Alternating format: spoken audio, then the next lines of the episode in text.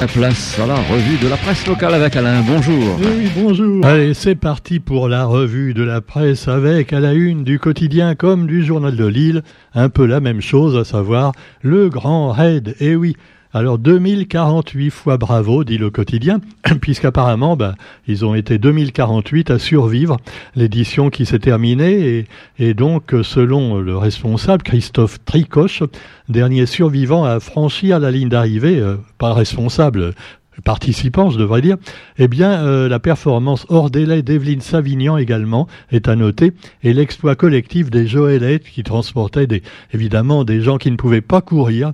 Et voilà, c'est un bel exploit également pour les porteurs qu'on peut saluer. Et glyphosate, ça suffit, c'est le deuxième titre d'aujourd'hui, parce que bon, évidemment, euh, on n'en parle plus, mais nos agriculteurs eh bien, continuent à se servir de ce produit qui est apparemment cancérigène. En tout cas, ça fait polémique. Alors certains disent non, non, non, en fait, euh, c'est pas si grave que ça. C'est moins grave que si c'était pire, autrement dit. Voilà, on pourrait dire ça comme ça. En tout cas, ça peut quand même euh, faire pas mal de dégâts pour la santé. Et rappelons que quand même la canne à sucre, en particulier à la Réunion, est traitée, bah oui, au glyphosate. Et dans l'Hexagone, on manifeste contre ce, produit et donc qui, devrait être supprimé à la fin de l'année, mais c'est pas encore sûr parce que ça fait des années qu'on repousse le délai pour permettre aux agriculteurs de trouver d'autres solutions qu'apparemment ils n'ont pas encore trouvées. Quant au gouvernement, ben, c'est un petit peu comme le problème de l'eau à Mayotte. Hein. Non, non, il va créer des commissions, euh, voilà, et puis, et puis on en sera au même point dans dix ans.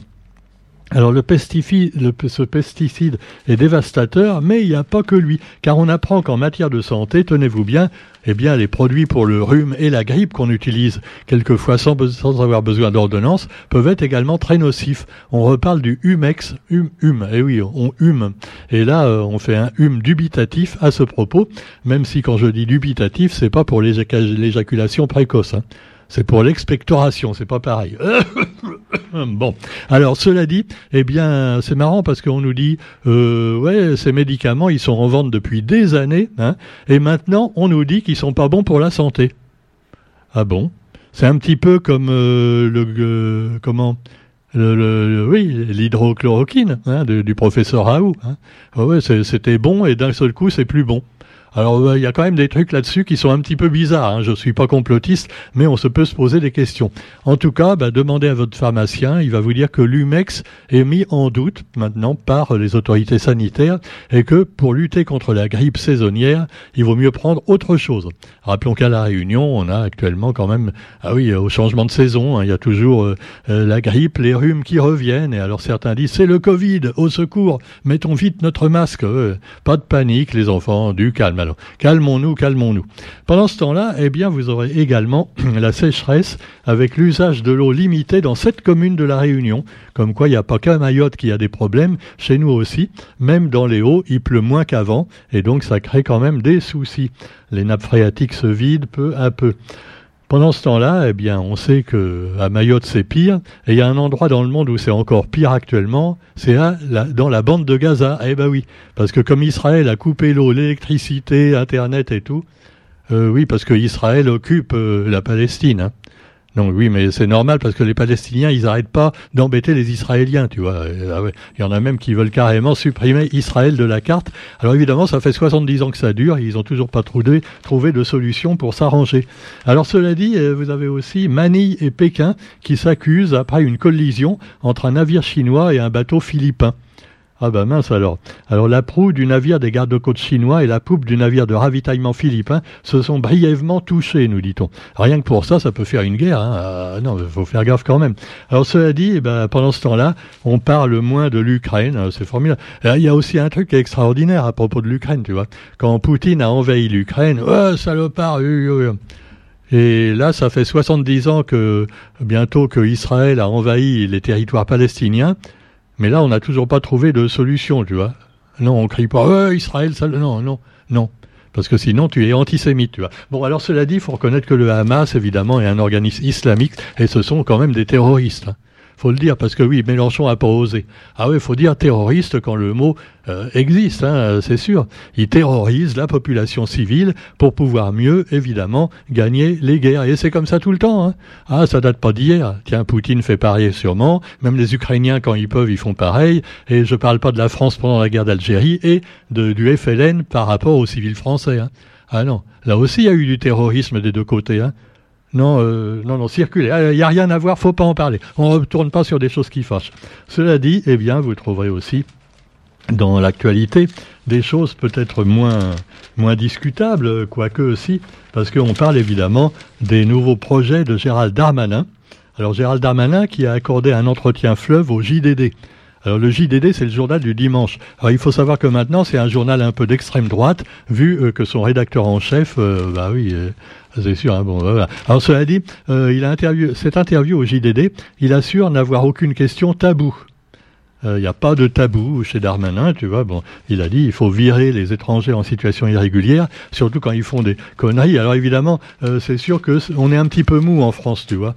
On, parce que pour rejeter ceux qui ont vraiment rejettent la France et vivent quand même chez elle pour faire des attentats, on n'a pas fait grand-chose pour les supprimer. Alors on les classe S. Euh, oui, c'est classé S, ou enfin, bah, en tout cas euh, classé dangereux, mais ils restent en France. Alors évidemment, euh, après, ils deviennent fous, tu vois. Au moins, à la moindre occasion, ils tuent un prof, ils tuent un innocent civil. Mais voilà. Alors évidemment, il y a la, la, Belgique fait encore pire que nous hein, dans ce domaine-là, parce que là, carrément, l'attentat de Bruxelles qui a eu lieu où deux Suédois sont morts. Donc, eh bien, l'auteur de l'attentat était visé depuis plus d'un an par une demande d'extradition de la Tunisie. Et alors la Belgique le savait, et finalement, ben, le mec, il est resté tranquille en Belgique à manger des frites, tu vois, et des moules. Alors cela dit, euh, le chef du parquet de Bruxelles, Tim de Wolf, voilà, une conférence de presse, euh, voilà, il, évidemment, euh, il y en a un qui a démissionné tout de suite, c'est le ministre de la Justice. Hein. Ah ouais, là, il a dit, bon d'accord, j'ai fait une grosse connerie, je l'assume, je démissionne. C'est la différence avec la France, parce que eux, en France, quand les ministres font des conneries, ils démissionnent pas, tu vois. Ils non, non, mais euh, je suis responsable, mais pas coupable. Et puis d'abord, euh, faut attendre le procès, tout ça. Ouais. 20 ans après, on en est au même point. Bon, alors cela dit, ils avaient oublié le dossier dans une armoire en Belgique. Le dossier du mec qui est fiché. Bon, euh, alors chez nous, pareil, on oublie plein de dossiers dans les armoires. Hein. Il n'y a pas que pour les délinquants, hein, même pour les gens qui veulent simplement euh, une aide au logement ou un truc comme ça, c'est pareil. Hein, ah ouais, en France, on est des spécialistes de l'administration. Hein. Ah ça, c'est sûr que voilà, demander simplement un registre, je sais pas, un cabis ou un truc comme ça, c'est assez long. Alors pendant ce temps-là, vous trouverez également, eh bien, euh, Édouard Philippe. Édouard Philippe, vous le reconnaîtrez pas si vous l'avez pas vu depuis longtemps, parce qu'il s'est rasé complètement la barbe, parce qu'il ressemblait à un panda. Alors évidemment, bon, ah, il faut pas se moquer du physique des gens. Non, cela dit, une barbe en noir et blanc, et maintenant il a décidé d'opter pour la couleur, euh, au moins pour sa cravate. Mais euh, l'ancien Premier ministre, d'ailleurs, on sait, se prépare pour les élections présidentielles dans quatre ans. Hein. Ah. Alors il commence à prendre des positions sur différents sujets, par exemple sur l'affaire Benzema, Karim Benzema, qui n'a pas donc euh, euh, qui n'a pas critiqué le Hamas pour son massacre euh, à la frontière israélienne. Par contre, il critique les Israéliens pour leur massacre à Gaza. Alors il y a deux poids, deux mesures, et l'ancien Premier ministre eh bien, a déploré l'hyper-rapidité avec laquelle les responsables politiques ont croit bon, croit bon de s'exprimer. Des fois, ils parlent trop vite, tu vois, euh, c'est sûr. Alors après, il y, a, Mélenchon, évidemment, qui en remet une couche. Bon, mais enfin, Mélenchon, il est en train de perdre un petit peu la bataille des, futurs présidentiels. Hein. Non, faut, faut quand même pas faire tout match. Quoi qu'il en soit, eh bien voilà. Euh, rappelons que euh, Édouard Philippe, maintenant, c'est le président d'un parti qui s'appelle le parti Horizon. Alors pour l'instant, on a l'impression que l'horizon est un peu bouché, mais grâce euh, grâce à Édouard Philippe, peut-être, y a-t-il un espoir pendant quatre ans? Alléluia, mes frères. Allez, sur ce, on vous souhaite quand même une bonne journée, et puis on se retrouve quant à nous, eh ben ouais, de, pour la revue de la presse demain, comme d'habitude. Salut